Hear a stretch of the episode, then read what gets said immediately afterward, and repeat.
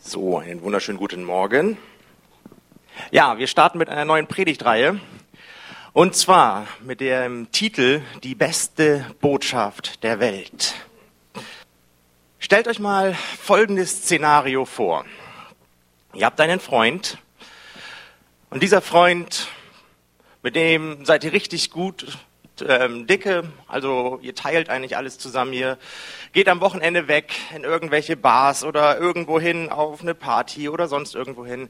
Und es ist so eine richtig gute Beziehung eigentlich, die ihr miteinander habt. Und das macht ihr eigentlich regelmäßig, nicht jedes Wochenende, aber schon so, dass man sagen kann, hey, das kommt regelmäßig vor, dass man irgendwie den Abend zusammen verbringt. Und irgendwann fährst du durch die Stadt und dann siehst du in einem Café deinen Kumpel sitzen. Und an seiner Seite hat er eine Frau sitzen. Und die turteln so richtig eng miteinander. Und es sieht überhaupt nicht so aus, als wenn die sich gerade erst kennengelernt hätten. Und du denkst, okay, bin ich mal gespannt, was er zu berichten hat, wenn man sich das nächste Mal sieht. Und ihr trefft euch an den folgenden Wochenende und du wartest, dass er anfängt zu erzählen, was er so jetzt da kennengelernt hat, aber er erzählt es nicht. Er erzählt nicht von dieser jungen Frau. Also stellst du ihn zur Rede, fragst nach, hey, was ist da? Ich habe dich da letztens gesehen, du saßt da mit diesem Mädel und ihr saht so vertraut aus. Und er antwortet dir so ein bisschen verklemmt und so, ja, das geht schon länger so, aber ich wollte eigentlich nicht, dass du sie kennenlernst. Ich finde, sie passt nicht so in diesen Freundeskreis, sie passt nicht so zu dir. Was denkt ihr über so eine Situation? So eine ähnliche Situation habe ich tatsächlich mal erlebt. Das ist jetzt nicht ein reines fiktives Beispiel, sondern es ist wie gesagt, ich habe sowas erlebt. Und es ist genau das, worum es heute in dieser Predigt gehen wird. Nämlich dieses, man hat eine richtig gute Botschaft, man hat etwas, was so toll ist, dass man es eigentlich teilen müsste, aber man teilt es nicht. Und bei uns ist das manchmal ganz genauso. Wir haben die beste Botschaft der Welt und trotzdem erzählen wir sie manchmal nicht weiter.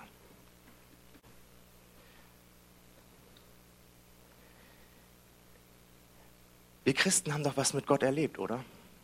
Ich meine, wir haben doch Gottes Liebe kennengelernt. Wir haben sie erkannt, wir haben sie gesehen. Und trotzdem kommt es zu häufig vor, dass wir eigentlich darüber schweigen.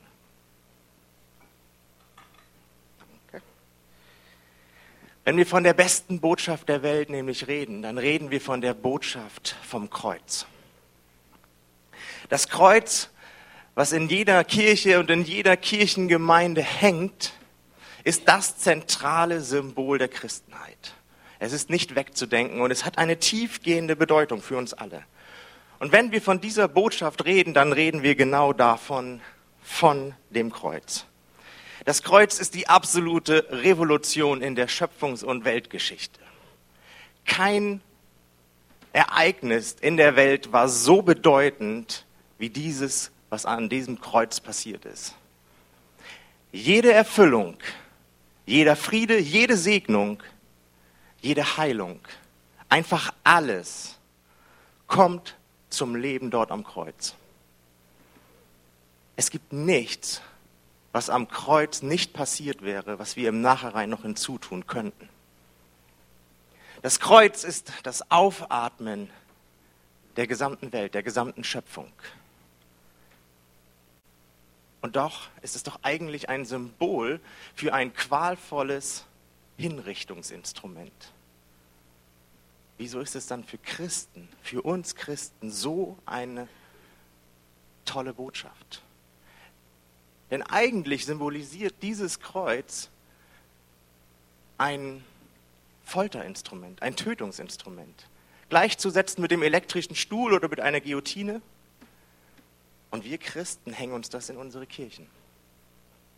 Wieso hat dieses Kreuz für uns so eine starke und großartige Bedeutung?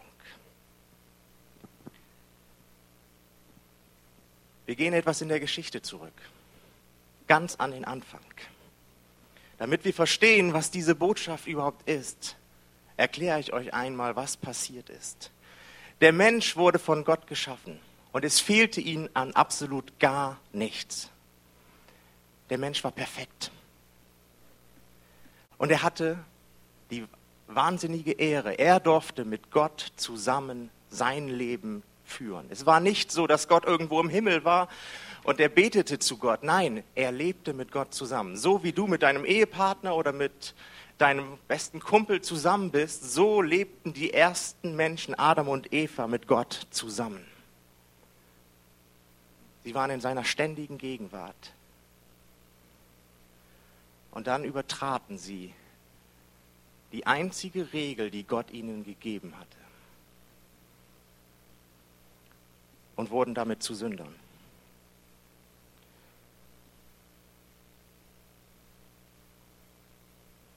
Mit dem Sündenfall, mit diesem Übertreten des Gebotes, verloren sie ihre Vormachtstellung als Krone der Schöpfung. Und von diesem Moment an gab es einen tiefen Riss zwischen Gott und dem Menschen. Die direkte Gemeinschaft mit Gott war vorbei. Es heißt in der Schöpfungsgeschichte in Genesis oder im ersten Buch Mose, dass Gott mit dem Menschen vorher durch den Garten sogar ging, dass sie redeten, dass sie den Tag miteinander verbrachten. Nach dem Sündenfall ist genau das alles passiert, was wir unter Leid, Schmerz, Kummer, Sorgen, Nöte und Tod kennen. 1. Mose 2, 16 und 17. Und Gott der Herr gebot dem Menschen und sprach, du darfst essen von allen Bäumen im Garten, aber von dem Baum der Erkenntnis des Guten und Bösen sollst du nicht essen. Von dem Tage an, da du von ihm isst, musst du des Todes sterben. Das war das Gebot, was Gott ihnen gegeben hat. Eine einzige Regel. Ansonsten hatten sie alles. Und der Mensch brach sie. Der Mensch, der äh, in seiner Bestimmung geschaffen worden ist, dass er mit Gott Seite an Seite lebt, konnte nicht mehr in die Gemeinschaft Gottes kommen, weil er ein Sünder war. Die Eigensinnigkeit im Menschen wurde geboren. Das, was wir immer so schön negativ als Ego bezeichnen, entstand in diesem Moment. Und gleichzeitig ist der Part, der mit Gott in den direkten Kontakt treten konnte, gestorben.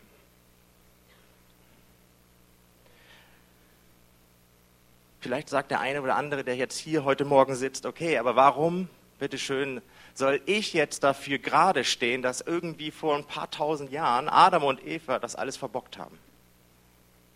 Warum muss ich jetzt da irgendwie mitleiden? Das ist doch völlig ungerecht.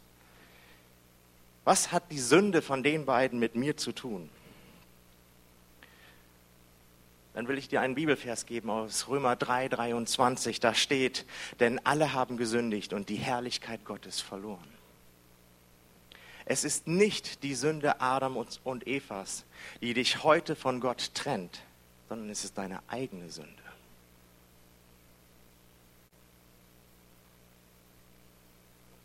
Du hast nicht ihre Sünde geerbt, sondern du hast selbst gesündigt mit deinem Ego und hast dadurch selbst die Herrlichkeit Gottes, die dir zugedacht war, verloren. Durch jedes falsche Handeln, was wir tun, durch jeden, jedes falsche Reden, was wir tun, schlechtes Reden über einen Kollegen, Eltern, Freunde, Geschwister, durch jede Art von Gewalt, sind wir selber zum Sünder geworden und haben die Herrlichkeit Gottes verloren. Somit sind wir alle, du genauso wie ich, schuldig vor Gott.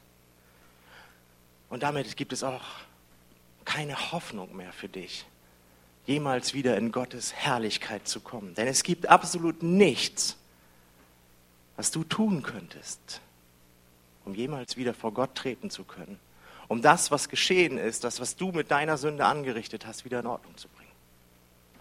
Absolut nichts, was du tust, egal ob du der beste Mensch auf diesem Planeten bist, es würde nicht ausreichen. Es gibt nichts, womit du dich erlösen könntest. Aber trotzdem haben wir immer in, diesem, in uns drin diesen Ruf. Ich weiß nicht, vielleicht kennt ihr das, dass man in sich drin diese Frage hat, was passiert eigentlich mit mir nach dem Tod? Ist dann wirklich alles vorbei? Gibt es da kein Weiter?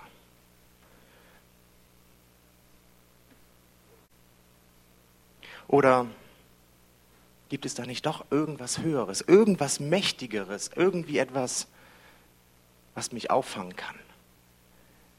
Wenn du diese Fragen schon mal in dir drin gehabt hast, dass du einfach drüber nachgedacht hast, das zeugt davon, dass es immer noch da ist, deine Bestimmung, die Gott in dich hineingelegt hat. Nämlich, dass du geschaffen wurdest, dass du gemacht worden bist, um in der Gegenwart Gottes zu sein. Und genau jetzt verstehen wir auch die Hilflosigkeit, in der wir uns befinden. Einerseits sind wir gemacht, um Gott in Gottes Gegenwart zu sein, um mit ihm zusammenzuleben. Und andererseits ist es uns unmöglich, in seine Gegenwart zu kommen. Das ist das, was im Sündenfall passierte. Das ist das, was durch unsere Sünde ausgelöst wird. Egal wie sehr du dich auch bemühst, es reicht nicht aus. Egal wie viel Gutes du in deinem Leben tust, es reicht nicht aus. Egal wie sehr du dich abrackerst, an der beste Mensch der Welt wirst, Mutter Teresa, oder wer auch immer. Es reicht nicht aus. Du kannst das, was geschehen ist, nicht mehr rückgängig machen. Du bist für immer verloren. Aber diese Predigtreihe würde ja nicht heißen, die beste Botschaft der Welt, wenn ich euch hiermit jetzt stehen lassen würde. Nein, es gibt natürlich noch eine Hoffnung. Es gibt eine Hoffnung, dass es doch noch irgendwie verändert werden kann, dieser Zustand. Wir springen wieder in der Geschichte. Vom Garten Eden gehen wir jetzt weg und wir springen. Die Menschheit hat über Jahrhunderte lang versucht, durch gute Taten, durch das, durch ihre eigenen Leistungen, durch das, was sie getan hat, durch Reinheitsgebote, durch allen möglichen Kram haben sie versucht, Gott gerecht zu werden.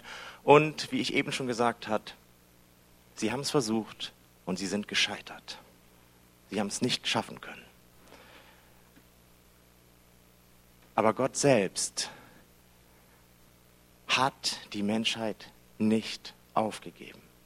Gott selbst hat den Menschen, weil er ihn so sehr liebte, nicht aufgeben können. Gott selbst wollte, dass der Mensch in seiner Gegenwart ist. Und so tat er das, was kein Mensch in der gesamten Menschheitsgeschichte hätte tun können. Er selbst tat das, was nötig war, um die Sünde und die Schuld aus deinem Leben wegzunehmen. Vor 2000 Jahren beendete Gott diese Hilflosigkeit der Menschen. Er sandte seinen Sohn Jesus Christus auf diese Erde. Und das tat er nicht, damit er hier auf der Welt irgendwie Gericht bringt oder dass er die Leute von ihren Fehlern und von ihren Schulden überführt, sondern er tat es, um als Lösegeld für uns gegeben zu werden. Er wurde geschickt, um den Preis zu bezahlen, das Lösegeld zu sein für alle Menschen. Markus 10, 45. auch der Menschensohn, das ist Jesus, ist nicht gekommen, um sich bedienen zu lassen, sondern um zu dienen und sein Leben als Lösegeld für viele zu geben. 1. Timotheus 2, 5 und 6. Denn es gibt nur einen Gott und nur einen Vermittler zwischen Gott und dem Menschen. Das ist Jesus Christus, der Mensch wurde und sich selbst als Lösegeld für alle ausgeliefert hat. Damit wurde zur rechten Zeit das Zeugnis erbracht, dass Gott die Menschen retten will. Gottes Plan war es, die Menschheit zu retten. Jetzt stellt sich für mich die Frage, okay, was ist denn dieses Lösegeld? Was ist denn das, was Jesus Christus bezahlt hat und warum? Ich meine, er ist doch Gott, oder? Warum hat er nicht einfach mit den Fingern geschnipst und alles ist wieder in Ordnung gewesen? Er ist Gott, oder? Ganz so einfach ist das leider nicht. In Römer 6, 23 steht, der Sohn der Sünde, der Lohn der Sünde ist der Tod. Als wir Menschen gegen Gott gesündigt haben, hat der Tod rechtmäßig, völlig legitim, völlig in Ordnung Anrecht bekommen auf dich. Du hast zu Recht den Tod in dein Leben eingeladen. Ich will es mal so ausdrücken. Und das kann Gott nicht einfach so übergehen. Die Gerechtigkeit fordert ein Opfer, in diesem Fall den Tod für die Sünde. Und deswegen muss die Gerechtigkeit bedient werden. Und mit, uns, mit der Sünde haben wir nicht nur den normalen irdischen Tod erhalten, sondern wir haben auch den ewigen Tod erhalten was gleichzusetzen ist mit der Hölle. Deswegen war es notwendig, dass ein Lösegeld gebracht wird. Und zwar ein Lösegeld, was so groß war, dass es die Schuld wegnehmen konnte. Um die Erlösung, also das Lösen von etwas, in diesem Fall der Sünde, zu gewährleisten, sandte Gott seinen Sohn Jesus Christus. Und er ging für uns und für dich und für mich ans Kreuz. Und ich möchte euch sagen, warum. Jesaja 53, die Verse 3b bis 11. Wir wollten nichts von ihm wissen. Ja, wir haben ihn sogar verachtet. Dabei war er es, äh, dabei war es unsere Krankheit, die er auf sich nahm. Er erlitt die Schmerzen, die wir hätten ertragen müssen. Wir aber dachten, diese Leiden seien, Gott, seien Gottes gerechte Strafe für ihn. Wir glaubten, dass Gott ihn schlug und leiden ließ, weil er es verdient hatte. Doch er wurde blutig geschlagen, weil wir Gott die Treue gebrochen hatten. Wegen unserer Sünden wurde er durchbohrt. Er wurde für uns bestraft. Und wir? Wir haben nun Frieden mit Gott. Durch seine Wunden sind wir geheilt. Wir alle irrten umher wie Schafe, die sich verlaufen haben. Jeder ging in seine, gegen seine eigenen Wege. Gott aber lud und alle unsere Schuld auf ihn. Er wurde misshandelt, aber er duldete es ohne ein Wort. Er war stumm wie ein Lamm, das man zur Schlachtung führt. Und wie ein Schaf, das sich nicht wehrt, wenn es geschoren wird, hat er alles widerspruchslos ertragen. Man hörte von keiner Klage. Er wurde verhaftet, zum Tode verurteilt und grausam hingerichtet. Niemand glaubte, dass er noch eine Zukunft, Zukunft haben würde. Man hat sein Leben auf dieser Erde ausgelöscht. Wegen der Sünden meines Volkes wurde er zum Tode gequält.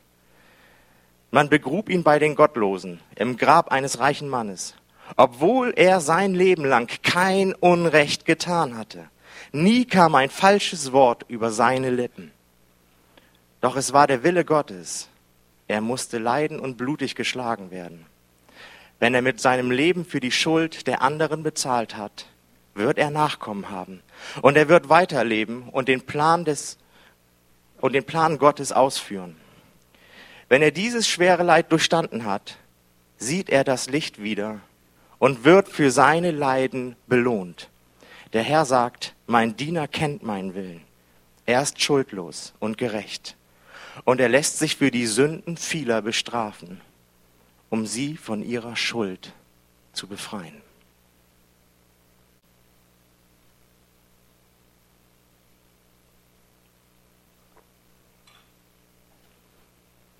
Jesus Christus, der Sohn Gottes, war der einzige Mensch, der schuldlos war. Der einzige Mensch, der es nicht verdient hatte zu sterben. Denn es gab kein Böses, kein Falsches in ihm.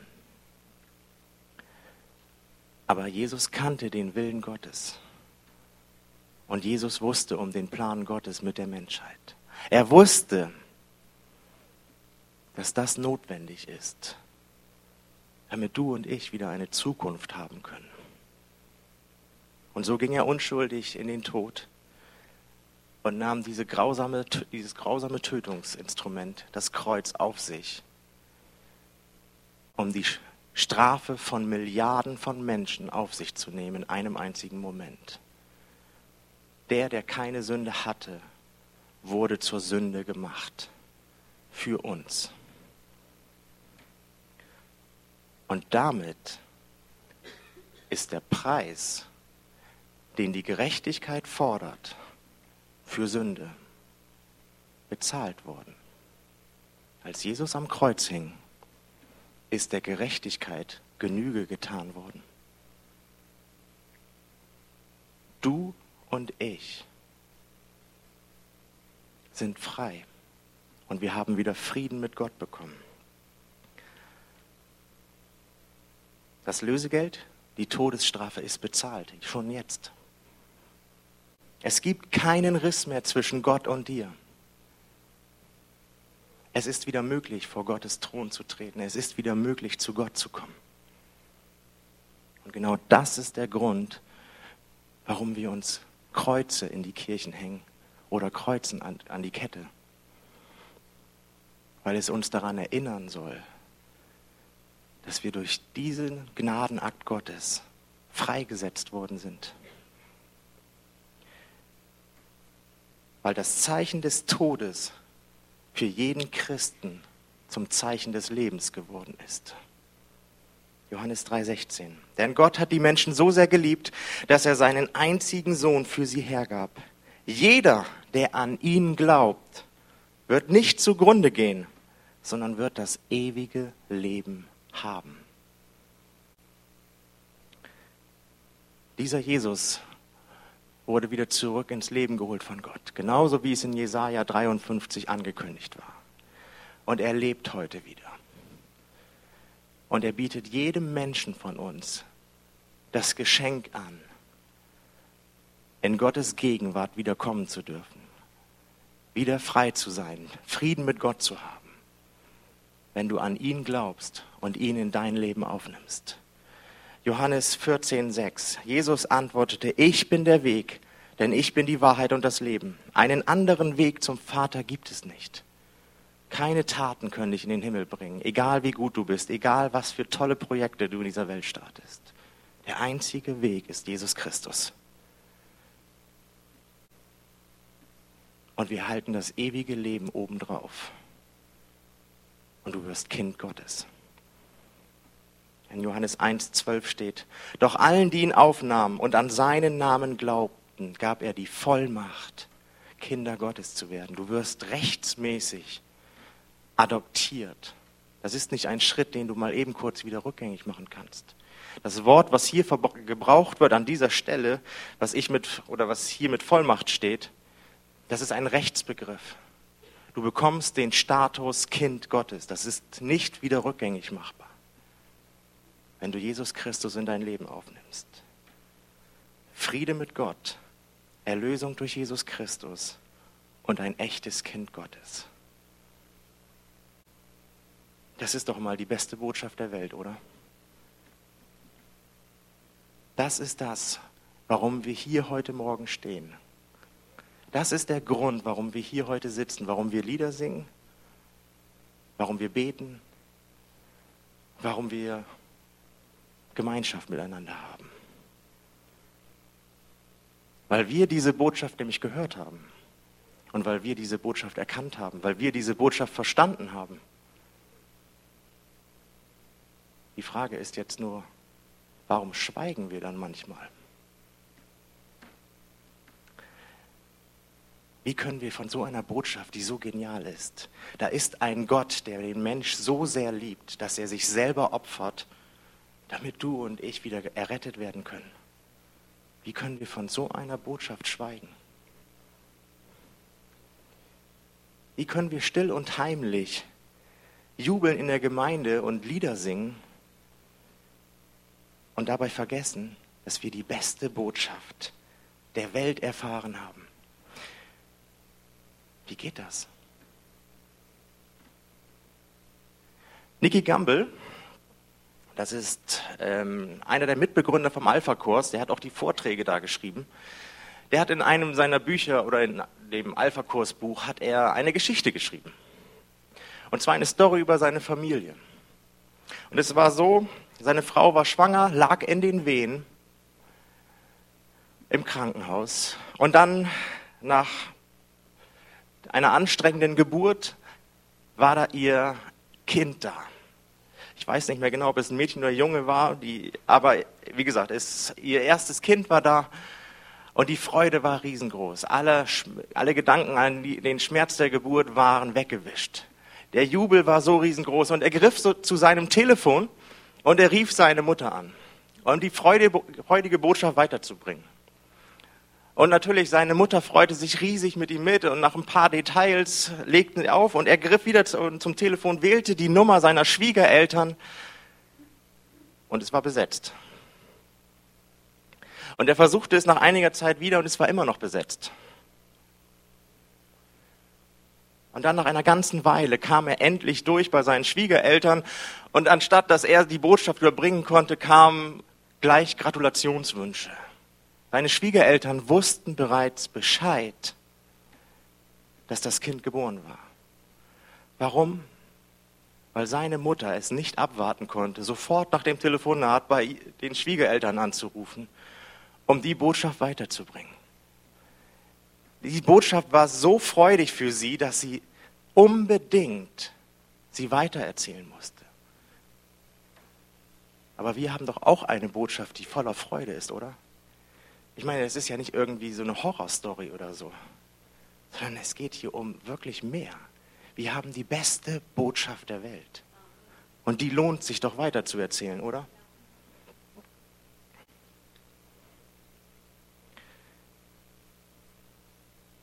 Matthäus 28, 18 bis 20. Da trat Jesus auf sie zu und sagte, mir ist alle Macht im Himmel und auf Erden gegeben. Darum geht zu allen Völkern und macht die Menschen zu meinen Jüngern. Dabei sollt ihr sie in dem Namen des Vaters, des Sohnes und des Heiligen Geistes taufen und sie belehren, alles zu befolgen, was ich euch geboten habe. Und seid gewiss, ich bin bei euch bis zum Ende der Zeit. Das ist das, was wir als Auftrag verstehen. Jesus selbst hat sich geopfert und er wünscht sich von uns, dass wir diese Botschaft jetzt in die Welt bringen. Zu deinen Nachbarn, zu deinen Freunden, zu deinen Verwandten, zu jedem einfach, der diese Botschaft noch nicht gehört hat. Es gibt wieder Frieden mit Gott. Der innerliche Ruf nach irgendwas Spirituellem kann beantwortet werden, aber an der richtigen Adresse. Die Frage ist, okay, wie machen wir das? Ganz praktisch. Wie können wir ganz praktisch diese Botschaft weitererzählen?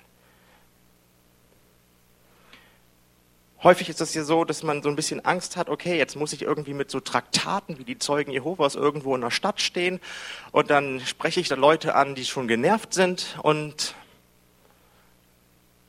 ihr kennt die Geschichte. Das ist so ein, manchmal ist das so ein Bild, das wir, den wir im Kopf haben. Okay, so funktioniert das Ganze von dem Weitererzählen. Und es gibt auch Menschen, die haben da drin sogar eine Gabe und die können das, nur ohne Traktate. Ähm, und die können das richtig gut. Und die erleben die Hammer-Stories. Aber ich weiß auch, dass das nicht jeder kann. Und ich weiß auch, wie sich das anfühlt, wenn man in der Stadt irgendwelche fremden Leute anspricht und ihnen eigentlich eine Story erzählen will, auf die sie weder vorbereitet waren, noch die sie hören wollen. Und trotzdem können wir uns doch nicht aus der Affäre deswegen ziehen. Wir haben die beste Botschaft der Welt. Also, wie machen wir das? Jeden Tag treffen wir Menschen, ganz natürlich. Du triffst deine Nachbarn, du triffst deine Familie, du triffst eventuell Freunde, du triffst deine Arbeitskollegen. Du triffst Leute in der Bahn, regelmäßig immer dieselben. Du triffst deine Sportkollegen.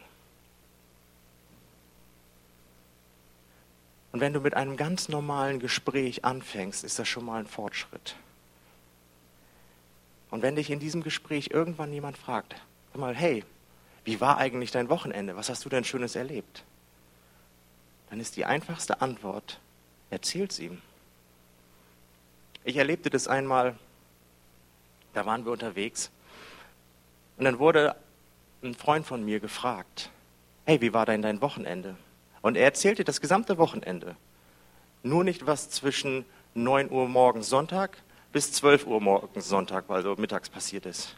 Diesen Part hat er ausgelassen. Und ich denke so, wieso? Du hast doch was zu erzählen. Wenn du etwas mit Gott erlebt hast, erzähl's doch einfach. Wenn du was im Gottesdienst erlebt hast, dann erzähl's doch einfach. Ich meine, du wurdest gefragt. Das ist doch völlig easy. Lass den Sonntag nicht einfach weg.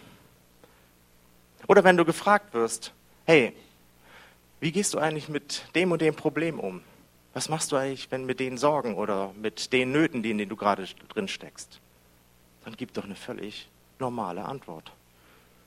Sag ihnen, was du mit deinen Sorgen, mit deinen Nöten, mit deinen Problemen machst. Wohin du dann gehst. Sag ihnen, was du tust, dass du betest. Sie haben danach gefragt. Gib ihnen Antwort. Und ich kann dir versichern, wenn jemand nachfragt, dann möchte er auch wissen, was du dazu denkst. Er möchte wissen, wie du über den Glauben denkst. Wenn jemand fragt, hey, warum gehst du eigentlich in die Kirche? Dann wollen sie das auch wirklich wissen. Sie, sie wollen wissen, warum glaubst du an Gott? Und du bist genau da, worum es in diesem Thema geht. Du kannst die beste Botschaft der Welt in dem Moment weitererzählen, wenn du einfach gefragt wirst. Wir müssen nur normal sein und nicht irgendwie versuchen, was Komisches zu spielen oder zu sein.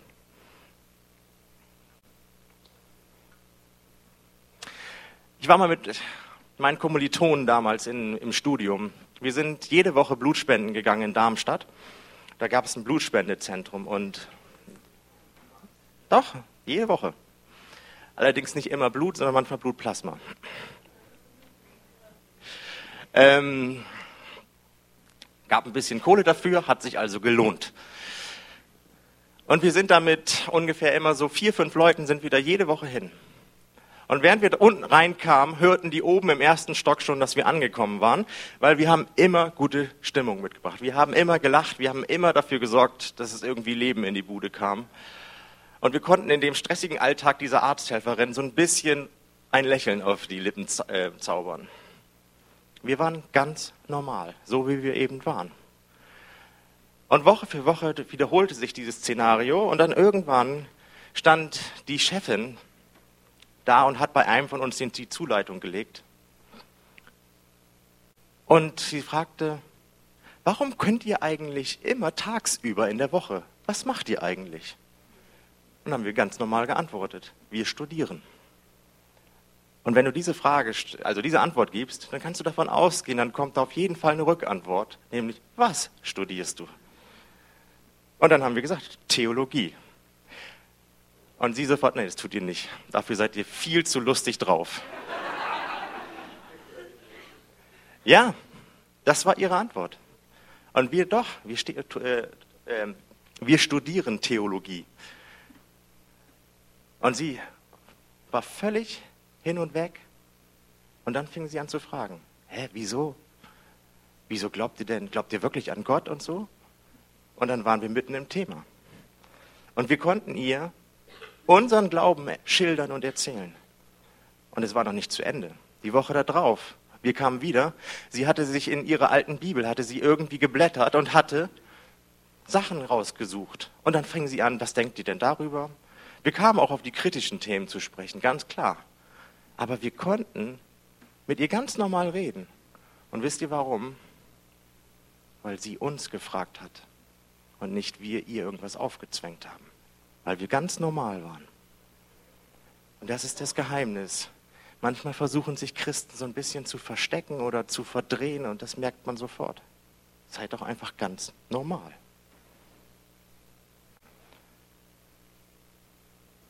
Apostelgeschichte 4:20. Wir können unmöglich verschweigen, was wir gesehen und gehört haben. Und wenn du die beste Botschaft der Welt die, bei dir selbst erlebt und erfahren hast, dann kannst du davon nicht schweigen. Du solltest dir einfach nur bewusst machen, du trägst die beste Botschaft der Welt in deinem Herzen. Wir haben etwas zu geben, was, ich, was man nicht verstecken sollte. Wir haben, verkaufen nicht irgendwie, keine Ahnung, ein Stück Stein oder sonst irgendwas, von dem irgendwelche Kräfte ausgehen. Wir haben das echte Leben gefunden und das können wir weitergeben. Wir können davon erzählen, was wir erlebt haben. Das ist die beste Botschaft der Welt, Leute. Wir werden jetzt noch ein Lied gleich hören und denk mal drüber nach. Wo sind meine Gelegenheiten im Leben, wo ich nicht aufgesetzt, aber völlig normal von meinem Glauben, von meinem Leben mit Gott erzählen kann? Es lohnt sich doch total, diesen Gott kennenzulernen, oder? Amen. Okay, das Beste wäre, wenn wir es nicht nur hören, das Lied, sondern gemeinsam singen.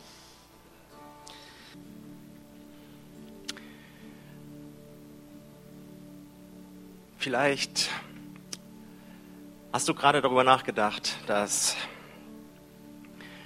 du schon so viele Möglichkeiten hattest und sie irgendwie an dir vorbeiziehen lassen hast. Dann möchte Gott dir heute Morgen sagen, Schau nicht auf das, was gewesen ist, sondern schau auf das, was vor dir liegt und fang jetzt neu an. Ich glaube, dass hier Menschen heute Morgen sind, die schon lange jemanden auf dem Herzen haben aus ihrem Bekanntenkreis, aber sie wissen nicht genau, was sie tun sollen, um ein Gespräch anzufangen, beziehungsweise um das Evangelium weiterzubringen. Und ich glaube, dass Gott heute Morgen zu dir sagen möchte, suche mich in deiner Zeit mit mir. Ich möchte dir ganz konkret sagen, welche Schritte du tun sollst, damit du auf natürliche Art und Weise diese Botschaft weitergeben kannst.